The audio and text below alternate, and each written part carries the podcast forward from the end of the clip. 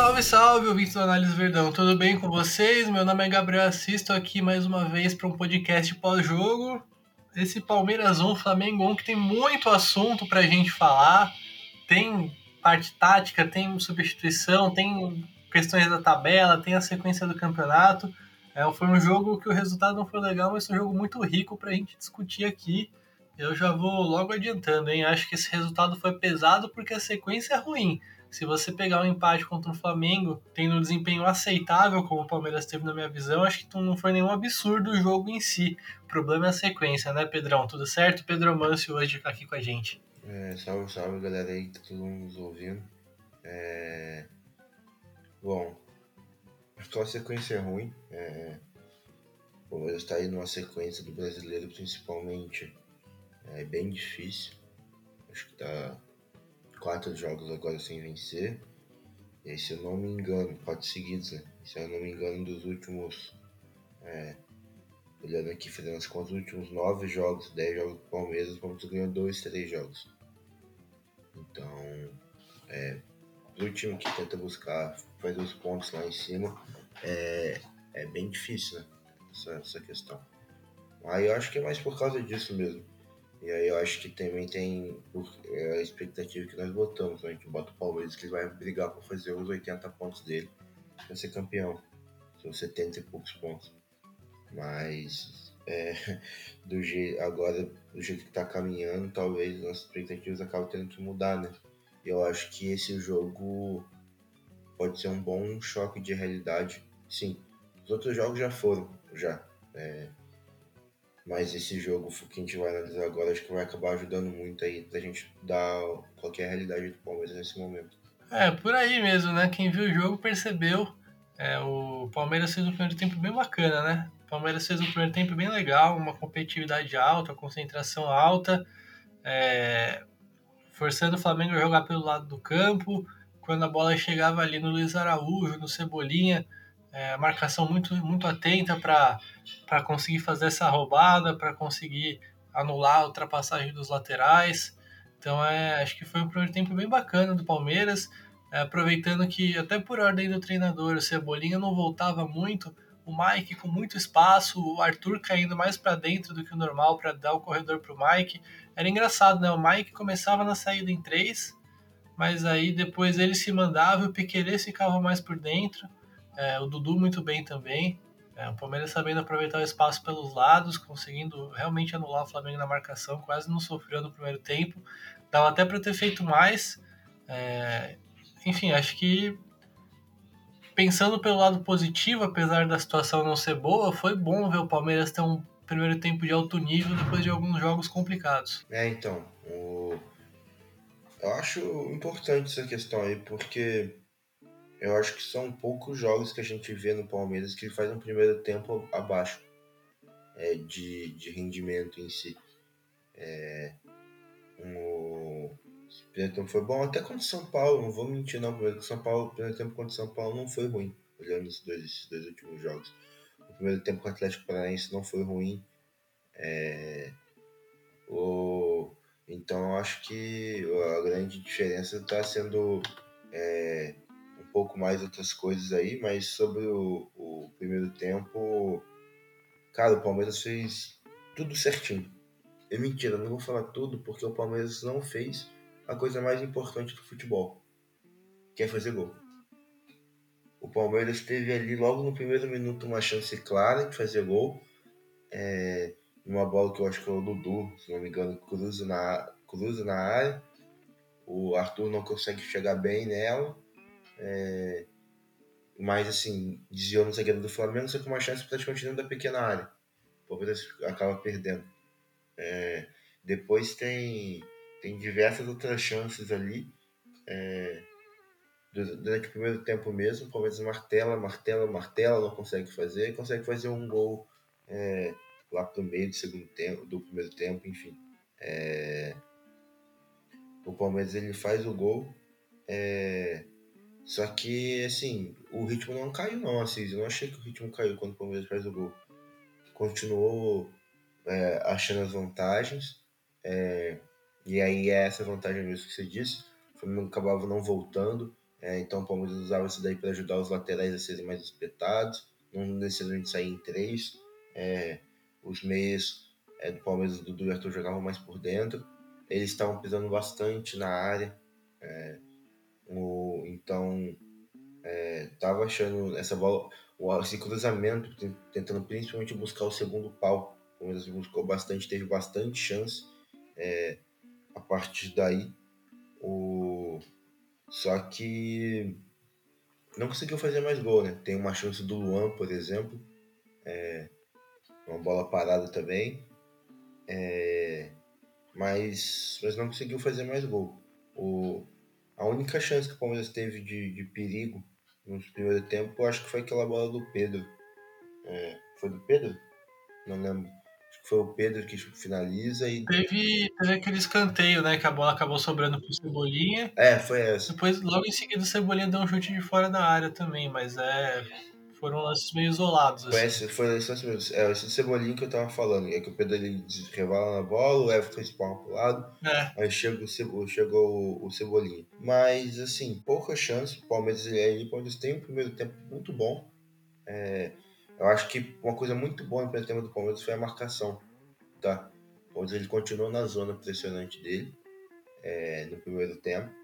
É, e aí, só que o Palmeiras induz. Acho que do, quando o Palmeiras marca, geralmente em, em, bloco alto, principalmente, ou no geral, ele acaba induzindo, ele gosta de induzir o ataque a, a fazer algumas ações. É, acho que o que já ficou claro quando a gente viu o jogo do Palmeiras, o Palmeiras geralmente induz o zagueiro a conduzir, mata a gente faz o zagueiro, induz ele a conduzir, até numa hora que você consegue pressionar bem, ou então que ele toca uma bola na fogueira, né? É, o Palmeiras induzia, é, induzia, acabava induzindo mais, se não me engano, o Davi Luiz, tá?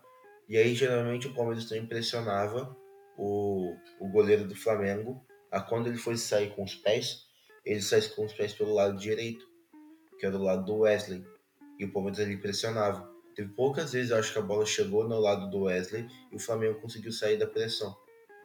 É, e aí o Palmeiras, é, acho que ele induz bem essas duas partes, assim, acho que foi fundamental o ataque ter fluído tão bem, porque essa defesa estava bem encaixada. E aí, cara, eu não, eu não sei se o que acontece, é, eu acho que tem bastante coisa pra gente falar sobre quais podem ser esses fatores, mas aí é a grande diferença no segundo tempo, né? O, o segundo tempo do Palmeiras, assim, eu não sei se você concorda. Eu acho que teve uma queda física ali. É, mas eu também vi, acho que teve uma queda de, de postura. É, por exemplo, o Palmeiras ali no segundo tempo, no começo do segundo tempo, comecei a olhar um pouco mais, mas começaram a ter algumas perseguições a mais. É, essas perseguições individuais, o Palmeiras começou a ter mais elas. É, e aí o Flamengo estava achando mais espaço. Porque quando o Davi Luiz conduzia a bola, e a ideia do Palmeiras ali não era um ficar no Davi Luiz, era induzir, acho que é, deu um pouco de uma confundida. E aí os meios do Flamengo também, o Gerson, e aí depois entrou o Everton Ribeiro, eles ficavam saindo um pouco das referências. É, saía bastante da área o Pedro, o Gerson entrava na área, o Gerson fazia corrida, só que o Gerson corria para atacar esse espaço, atacar a área, principalmente entre o zagueiro lateral. Então, o meio-campista do Palmeiras, que era responsável por ele, tinha que acompanhar, deixava buracos, enfim. O Palmeiras acabou dando muito espaço para o Flamengo é, e o Flamengo conseguia aproveitar melhor. Assim, o Flamengo começou a ter umas chances mais perigosas no segundo tempo, mas também não foi nada absurdo, não. É, por exemplo, acho que deu dois chutes ao gol é, o, o, jogo inteiro no segundo tempo, o Flamengo. É, de lance perigoso mesmo, foi o gol da Rascaeta e aí acho que teve uma cabeçada do Bruno Henrique também, que o Everton defende. É, acho que acabando ali, acho que não teve tanto. E aí também vai, acho que outros pontos, né? A ineficiência do Palmeiras. O Palmeiras teve ali no segundo tempo, é, não que gerou gol, é, mas teve uma bola, foi só que eu lembro. Teve uma bola do Luan, que ele rebate a bola, a bola sai no pé do Dudu e ninguém corre com ele. Acho que o Rony nem acredita, que é estranho pro Rony. O cara no pé do Dudu, você vê o Rony tá voltando e tipo, demora para reagir para sair correndo. É, teve esse lance, teve é, um outro lance que foi sair num contra-ataque. O, o, Arthur ele toca a bola muito na frente. Era o, era o Rony goleiro praticamente. Se, a bola, se o passe fosse melhor. só que o passe vai muito na frente o Matheus Cunha que estava adiantado consegue, consegue ir. É, tem outros lances de contra-ataque assim. É, e aí também tem a chance do Piqueires, né, que é antes do gol do Flamengo, inclusive. É, uma chance que é uma finalização quase dentro da pequena área e não acerta, não acerta o gol. Então o Palmeiras ele acaba indo. Teve os dois lances do impedimento lá do Palmeiras.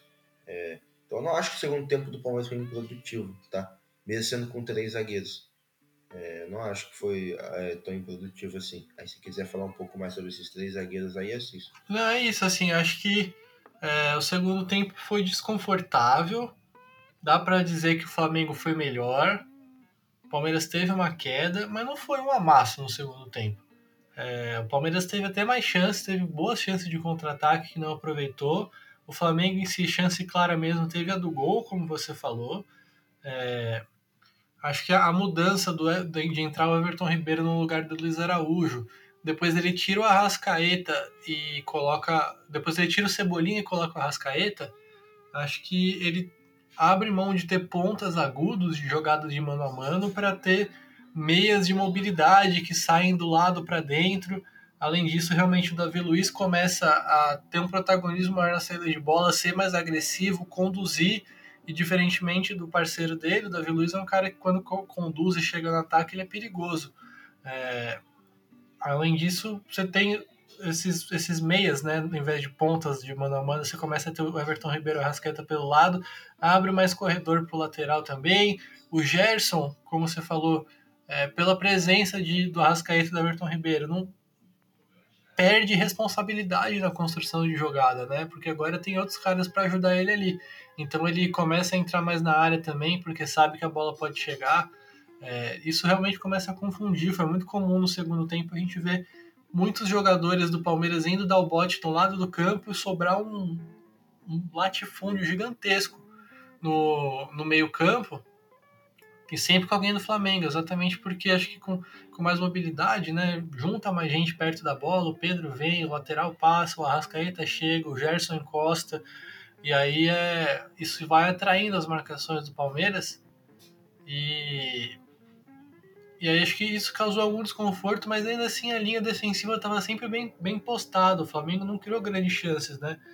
É, acho que talvez o momento, claro, a parte física pesa, não dá para manter o ritmo do primeiro tempo durante os 90 minutos. Acho que o momento pode ter pesado também, Pedro. Eu vi o Palmeiras um pouco afobado tá? em alguns lances de puxada de contra-ataque. O Palmeiras se livrando muito rápido da bola, né? É, errando o passe, entregando logo de cara. E aí o que aconteceu acho que foi uma consequência disso. Porque você acaba perdendo muito a bola para o Flamengo e, e aí você perde a bola, você tem que se reorganizar defensivamente. E enquanto você está se organizando defensivamente, o Everton Ribeiro, o Gerson, o Ascaeta, o Bruno Henrique, esses caras estão todos tra trabalhando a jogada de ataque, né? E aí, uma hora a jogada pode encaixar. E foi o que aconteceu ali no, no lance que o Palmeiras perde a bola rápido. O Gabriel Menino dá uma pausa na jogada. Acho que isso a gente pode falar daqui a pouco. Acho que o erro do Gabriel Menino no gol escancara mais uma vez a necessidade do elenco, mas é mas o Flamengo recupera a bola, o Palmeiras, o Gabriel Menino para na jogada, o Palmeiras não consegue se organizar nesse lance e acaba tomando gol. É... Mas acho que foi isso. O Abel tentou, vendo que o jogo estava dessa forma, fala aí, Pedro. É, só continuando nessa ideia do gol, só. É, o, é importante, sim, falar que, como eu disse, o Palmeiras estava fazendo algumas perseguições individuais, assim, e aí estava dando muito espaço na última linha. Então, eu acho que a, a troca do, do Murilo pelo Arthur foi essa. Tanto que o Palmeiras diminui essa pressão, assim, é, para quando o cara vai correr, é, o Palmeiras ele conseguir tipo, ter um homem a mais e conseguir fazer uma troca de marcação, aqui ele conseguir acompanhar. É, só que aí para isso os meio-campistas têm que ficar atentos nessas horas. E aí, se você viu no lance do gol, o. Assim, até um engraçado, né? Como sem querer, né? O cara sem participar do jogo, parado, caído. O cara deve ter sido mais importante pro, pro lance do gol, gerou mais dúvida do que ele ele correndo, ele em pé, enfim. É, porque você vê no lance do gol, o Palmeiras faz algumas perseguições, É, e aí, só que o. Não lembro se o Arrasqueta, não lembro quem foi que corre pro lado do Gerson. Meio que o Gerson fazer um bloqueio. E aí o Rios ele não consegue correr. Ele fica parado. É, e aí ele tenta falar pro Gabriel Menino trocar, o Gabriel não entende. Só que aí nesse meio tempo que ficou essa confusão aí, é, o Arrasqueta ganha esse espaço nas costas, né? E é um espaço nas costas que tem quem tem que ajudar a acompanhar são os dois meio-campistas, seja o Rios ou o Menino. É, então ali, tipo, eu não lembro exatamente como teve esse lance do Menino, mas eu lembro quem era para acompanhar. Sei que o Arrasqueta entra nas costas do Gabriel Menino. É, mas aí foi essa falta de comunicação. Só que aí eu não acho, voltando assim, só pra falar, não acho que o problema são os três zagueiros. Tá? Até mesmo porque na ideia do Palmeiras, os três zagueiros não seriam um problema. É, não, ainda mais os laterais indo bem na hora de atacar. Um lance depois, o Palmeiras consegue isso, consegue liberar o Mike na lateral e, e os atacantes por dentro, assim. É, um, lance, um lance perigoso, o lance do Piqueires, por exemplo. É, são lance dos dois laterais. Mas ali o Palmeiras começa a ter uma estabilidade maior. E aí, assim, é, foi uma baita cabeçada. É, tem gente até que falou que tava vendo assim que o Everton podia ter pego a bola. Mas mesmo assim, eu acho que, pô, é, nem, eu acho que hoje em dia não dá para ainda colocar o Everton como uma, uma, um nível abaixo, tá decaindo é, nível dele, porque não? Na Libertadores ele, fez, ele faz bons jogos. É, mas, e, mas assim, esse, esse gol foi um pouco, tipo, do jeito também de marcar do Palmeiras e como os meio-campistas estavam abaixo no geral. Eu acho que os dois meio-campistas ficaram sobrecarregados nessa hora, assim. E como eles, nenhum dos dois tem como característica a marcação, proteger a área, enfim, é, o, acho que ficou exposto assim um pouco no, no jogo de hoje. Quer fazer parte de um grupo exclusivo do Análise Verdão no WhatsApp e ainda ter acesso a chamadas de vídeo para falar sobre o Palmeiras e os segredos do trabalho do Abel? Se torne um apoiador do Análise Verdão. Com planos a partir de R$ reais mensais, você ajuda o projeto a crescer, trazer conteúdos melhores e ainda recebe benefícios imperdíveis. Acesse apoia.se barra Análise Verdão e faça parte. É por aí, é por aí. Acho que eu tô nessa dos três zagueiros também. Acho que assim, talvez a gente foram muito poucas as vezes que Luan, Gomes e Murilo jogaram juntos em trio, né? Então talvez isso é, talvez essa, essa opção não esteja tão ajustada ainda. É, não, não sei assim, mas é, acho que é bem bem normal assim o que o Abel fez. É claro que pela cultura do nosso futebol, até pela maneira com que os nossos comentaristas comentam o jogo, é normal que reclamem, ah, chamou demais para ataque, ah, foi covarde. Eu acho que não foi covarde nem chamou demais para ataque, porque a ideia do contra-ataque, a maneira que o Palmeiras pretendia atacar o Flamengo sempre esteve aí. Tanto que o Palmeiras criou chance. O que aconteceu é que o Palmeiras não foi muito bem na hora de puxar o contra-ataque, mas a ideia existia.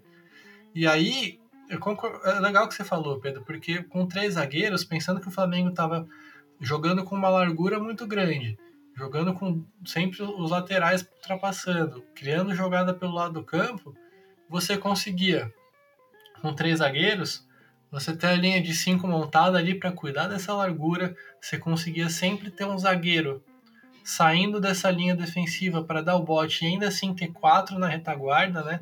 É, sai, sai um zagueiro da linha de 5, sobra quatro ainda posicionados, então você ganha segurança. Foi um momento que tava o Pedro e o Bruno Henrique juntos em campo também, que é muito perigoso. Você consegue ter superioridade contra esses dois. É, e além disso, Pedro, acho que foi um momento que, com uma linha de 5, você libera um pouquinho os pontas, no caso do Du, e depois o Veiga, que virou esse meia-direita, você libera um pouquinho eles de de só acompanhar o lateral até o final, né? Você consegue, às vezes, deixar eles um pouquinho mais por dentro é, para evitar também a superioridade no meio campo. O que, que eu acabei de falar? O Flamengo juntava a gente no lado do campo, o Palmeiras ia muito para o lado do campo e sobrava um espaço no meio. Agora você conseguia, com a linha de 5, teoricamente, ter sempre o ala dando combate no lado do campo, um zagueiro sai da linha para combater e ainda tem mais quatro ali no meio campo, os dois volantes, mais o Veiga e o Dudu, para evitar essa superioridade. Então acho que foi uma ideia que fez sentido e não sei se eventualmente, talvez é. Talvez até por falta de opção, o Abel esteja acelerando um pouco essa implementação dos três zagueiros, é que talvez ainda não, os três ainda não estejam tão coordenados para jogar juntos. Mas a ideia faz sentido e, e, tendo em vista as opções do banco, é, o único, o cara mais consolidado ali no banco, o cara mais confiável do banco era o Murilo mesmo. Acho que tem muito disso também. É, e depois outra coisa que gerou polêmica foi o Abel mudando quatro de uma vez nos acréscimos. É, realmente, assim, talvez não precisasse ter esperado tanto. Mas como o Pedro falou, o gol, acho que assim, o pior momento do Palmeiras no, no segundo tempo foi mais no começo, eu acho. O gol já sai no momento em que o Palmeiras estava controlando um pouco mais, que o Palmeiras estava tendo um pouco mais de chance de contra-ataque e acaba saindo o gol do Flamengo. Até meio cruel a maneira que foi. É, mas acho que pela falta de opção, eu não julgo não. Talvez devia ter tirado o Veiga um pouco mais rápido para pôr o Luiz Guilherme, uma opção mais de velocidade, ou até o Breno Lopes, mas uma opção mais de velocidade para reforçar a marcação. É, talvez pudesse ter colocado o Fabinho antes no lugar do Gabriel Menino, que apagou do jogo no segundo tempo, mas eu não vi grandes polêmicas eu não vi essa gravidade toda nas substituições, não. Até porque se você olha que entrou, entrou só menino da base, não entrou ninguém 100% seguro, confiável, consolidado, enfim. Você nunca sabe, os caras podem ser, ter um potencial imenso, mas vocês nunca sabem. Mas o jogador da base nunca dá para saber, né? Se ele tá num bom dia, se ele vai acabar por algum motivo é, não estando 100% concentrado, não estando no bom dia, eles estão mais sujeitos à oscilação mesmo. O que, que você achou, Pedro? É, então, eu acho que é, essa é a parte mais prejudicial, igual eu falei no começo do podcast, dá pra gente entender algumas coisas, acho que essa é a parte mais prejudicial do, dos jogos do Palmeiras no, no, no, geral. A gente vê que o Palmeiras no segundo tempo acaba tendo uma queda assim, é, e isso são pelos nomes que acabam vindo, né?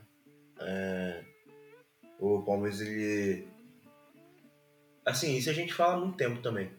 É, desde o ano passado pede reforço, pede, pedia centroavante, depois se o Danilo fosse sair pedir um substituto para o Danilo, é, pedia jogadores para vir do banco, é, mas é, eu sei que eu acho que esse ano a bomba estourou de verdade. É, então ficou isso também vai pelo jeito do Palmeiras pensar é, o modelo de contratação. O Palmeiras, ele a médio e longo prazo, ele já tem a categoria de base, que é uma categoria de base excelente, é, todo mundo já sabe, é, mas nem todos vão subir preparados. E os, os que vão subir preparados, para ser sincero, isso é, isso é a realidade do futebol, não é nem futebol brasileiro, coisa assim. O Palmeiras pode ganhar tudo na base, mas não significa que todos vão subir preparados, vão saber jogar 90 minutos todo jogo.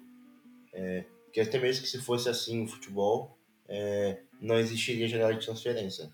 É, eu gastaria minha fortuna com categoria de base, porque quando o cara subisse, o cara ia estar tá no mesmo nível. É, então, é, o Palmeiras ele basicamente agora ficou com um gap muito grande entre os nomes que antes eram nomes experientes e o Palmeiras tinha uma expectativa, mas você vê até pelo nível do investimento Hoje em dia, você olha o nível do investimento do futebol brasileiro, enfim, não eram nomes que não são incontestáveis para ser para disputar titularidade. Nunca foram. É, 4 milhões de euros é bastante, sim, com certeza. Mas aí, se for ver, o, o Grêmio que acabou de subir gastou 4, 5 milhões de euros para contratar um jogador. É, então, assim, tem um Palmeiras com essa responsabilidade financeira aí é, não vou entrar nesse método, porque saber de conta de clube, não sei. Sei que vendeu muito jogador e ganhou muito título. É, e aí teve esse gap aí desses, desses nomes, é, porque os nomes mais é, melhores assim não estão mais no time. Por exemplo, o Gabriel Menino, que seria hoje em dia um bom nome para ir para vir do banco, não consegue ele ganhar a vaga titular, entendeu? Se o Palmeiras tivesse contratado um Arthur antes, teria um Scarpa perdido Scar, aí ó, roubou a vaga, enfim. É, O... Ficou um gap muito grande desses jogadores, esses jogadores que, pelo jeito, até saíram do clube. É... E não querendo entrar em rendimento assim, porque a gente viu que foi abaixo mesmo é, das expectativas. Que, pra ser sincero, um ou dois em si foi abaixo da expectativa. O resto em si, a expectativa não era que ia ser pegar a vaga para ser reserva imediato, com certeza, ou, ou titular. Foi no planejamento do Palmeiras, que não, não buscou nomes prontos, não importa a idade, nomes prontos, é, para jogo assim. Você vê o Flamengo quando ele troca hoje, troca com com o nome campeão de tudo em 2019, Bruno Henrique. É, hoje o Arrasqueta pode ficar no banco, Arrasqueta e Everton Ribeiro, mas aí teve a contratação nova é, lá na frente, enfim. É, então pode trocar, pode mesclar. Perdeu o Gabigol que está lesionado, quem está jogando? O Pedro. É, então é, falta um pouco desses nomes, porque o outro gap do Palmeiras são jogadores da base. Se você for olhar, o Palmeiras hoje ele tá curtíssimo, curtíssimo. E quase 40, deve ser uns 35 a 50% do elenco é jogador da base. É, faz parte do elenco, é jogador da base. Isso é muito difícil para um time que quer ser campeão, com todo respeito aí para quem tá ouvindo. Tá, é muito difícil para um time que quer ser campeão de tudo. Pode falar, Cícero. Não, e é por aí, assim, além de ter muita, muita gente da base, que por melhor que seja, não, não, são, não dá para confiar 100%, assim, é, não dá para não são jogadores prontos para você botar assim o tempo inteiro em grandes decisões que não é da base também não é afirmado né é, o Richard Rios não é da base mas não é, não é afirmado o Gabriel Menino é, apesar de ser da base, é um cara já bem mais experiente, de uma safra mais antiga, mas ainda também é um cara é, um pouco inconstante. Tinha Bruno Tabata, Rafael Navarro estão saindo, é, que são caras que também não dava para confiar, que, e que agora, mas ainda assim eram opções no elenco, e de vez em quando tinha os lampejos. Agora, não, agora a saída deles encurta o elenco. O Jailson também não é uma opção confiável. É, o Breno Lopes, o Abel só coloca ele quando, é pra, quando a prioridade do time é não tomar gol. Quando é para fazer gol, quando precisa da criatividade, não é ele que entra. O Flaco Lopes tem muito potencial, mas também é, oscila bastante. Então, mesmo quem não é da base, não, não dá para confiar 100% nesse banco, né? Então, eu acho que a gente até. Não, é, eu acho que. É, é, eu acho que até é sacanagem, sendo sincero. É, pô, uma safra aí de um time aí. É, ter sete caras assim dentro do Palmeiras para jogar assim é, é muito porque é difícil jogar no Palmeiras não é fácil é, eles jogaram pelo Palmeiras na base tá mas é outra coisa é outra coisa é, então assim faltou é, acho que nessa hora da base profissional é, não necessariamente já começa né é, se você olha que aí é um pouco sobre o, o modelo, o modelo do clube e tal. É, se você olha assim, é, outros clubes no mundo, é, é que a América do Sul é conhecida para exportar jogador, né? Para vender jogador. Então, só, então acaba que o cara tem que jogar, pra, ou joga na base e vende antes de pegar no profissional, o profissional tem que, tem que jogar para tentar valorizar. É, mas, pô, é, o time quer ser campeão, não necessariamente isso vai ajudar. É, olha aí quantas vezes o time lá fora é, acaba vendendo quase do ano o jogador da base, joga num clube que, que joga bem e depois de 3, 4 anos recompra o cara. Porque ali o cara que se preparou. Como é que o cara gastou dinheiro ali? Se ele tivesse jogado no meu clube, talvez ele não teria se preparado. É, enfim. É, o fato é que, pô, é, ali são poucos, assim, pô, eu acho que o mais preparado desses moleques que vai entrar é o Hendrick. Mas, pô, o cara é um fenômeno, ponto. o cara tem 16 anos. Não fez 17 ainda. Não dá pra ser sua expectativa um moleque de 16 anos que vai salvar o, o, o jogo. É, então, por exemplo, é, e, e é outro nível, acho que principalmente defensivo é um outro nível o jogo profissional. É, Então eles ainda não estão preparados, inclusive contra o São Paulo, assim, você vê quando começou a jogar, você vê, comenta ainda que os jogadores do Palmeiras acho que tentam explicar, ajustar assim com ajuste de pressão, de indução pressão, enfim. É, faz, faz diferença. É, então, assim, eu concordo aí com quem acha que tem que mexer antes, porque se são os nomes que tem, acaba tendo que mexer, e vale mais a pena, às vezes, às vezes vale mais a pena, é botar gás novo é, e cai o nível por mais tempo do que o cara jogar com, com gás lá embaixo. É, mas eu acho que assim é entender, ao invés de criticar, assim, criticar, é, só criticar, é entender um pouco o processo que esse clube está passando. Né? Que agora eu nem acho que o Palmeiras vai contratar quatro, cinco caras, é, o que seria o ideal para a gente conseguir vencer. Contratar três caras, quatro caras que vai ajudar o clube a conseguir vencer. É, mas é, é, entender o porquê botou depois, né? Implicância com base e tal. É, mas é porque não tem nome. Tipo, às vezes acho que não tá preparado para jogar 15, 20 minutos desse jogo.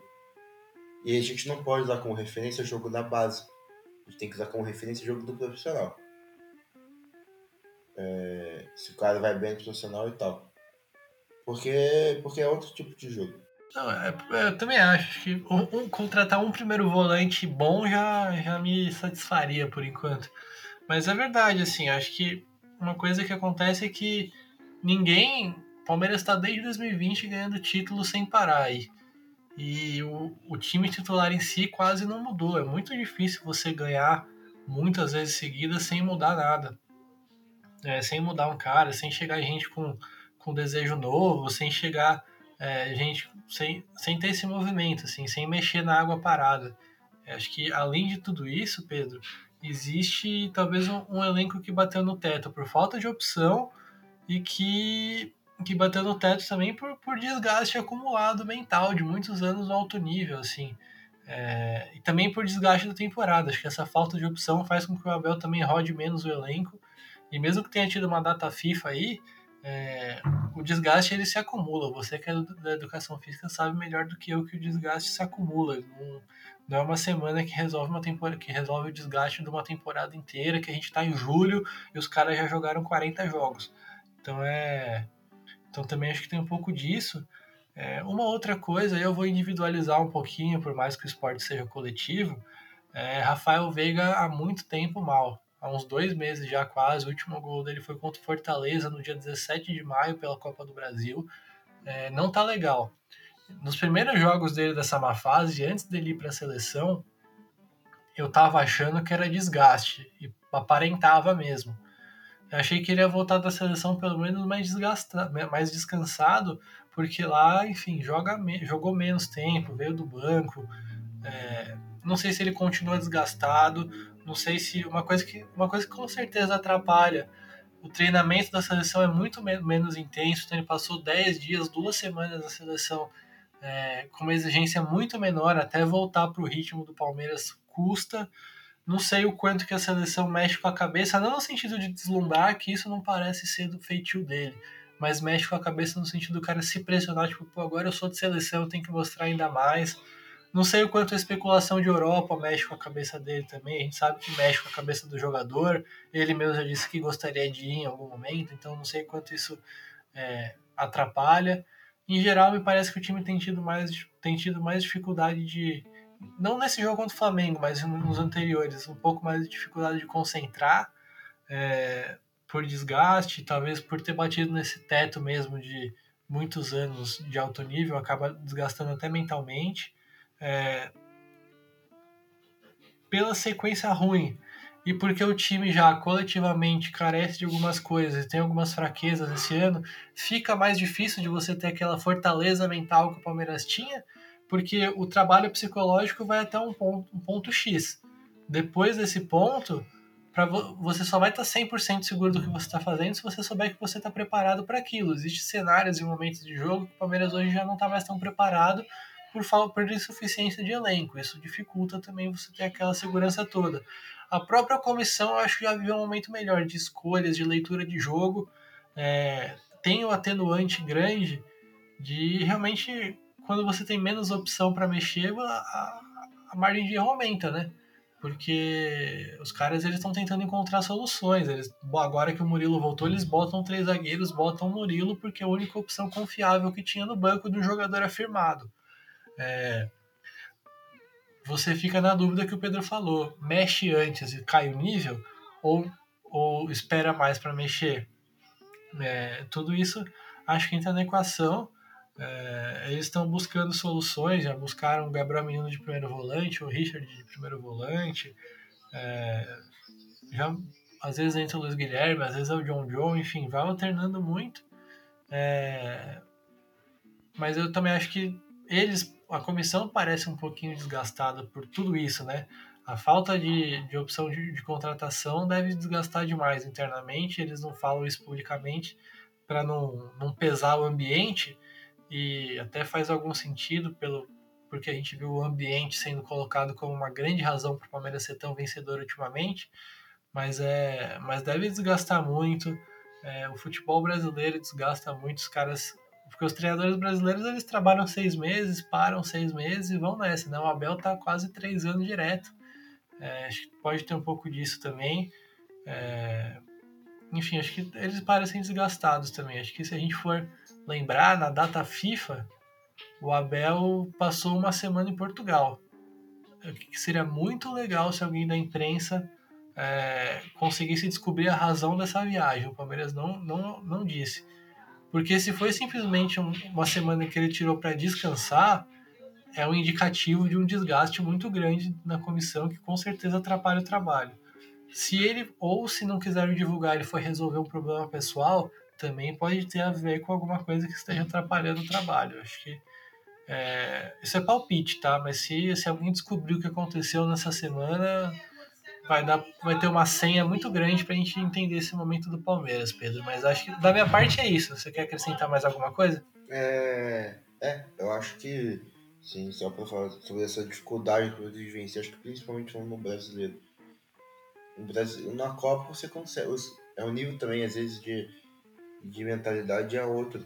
Você sabe que é um jogo que realmente não dá. O Palmeiras agora está entrando no brasileiro, que vai começar, se quiser tentar é, ser campeão, vai, tentar, vai entrar nessa mentalidade agora.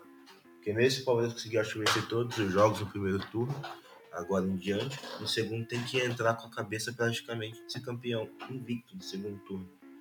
É, e aí, enfim, é, é um desgaste muito grande. No brasileiro é muito difícil. É, não é igual lá fora que você joga uma vez por semana e tal. Isso que lá, lá os caras ainda falam que jogam bastante. É muito difícil você conseguir manter os mesmos jogadores na mesma quantidade. Tem mudança de clima, a viagem é muito longa. É, não viagem entre o mesmo país, que o país é pequeno de tamanho, de extensão. As viagens são longas e tal. Então você tem que ter elenco para mudar, não tem como. É, tem que ter. É, para você conseguir é, deixar os caras sempre num rendimento bom. E aí nos jogos importantes os caras estarem 100%. O que, que deve passar agora, assim? Os caras jogam 90 minutos agora e tem agora a final do Copa do Brasil com São Paulo. Final, é, tipo, final porque é jogo importante. É, tem decisão de Copa do Brasil agora com São Paulo. É, então, assim, é, fica fora de elenco forte, principalmente os volantes ali dificultaram muito.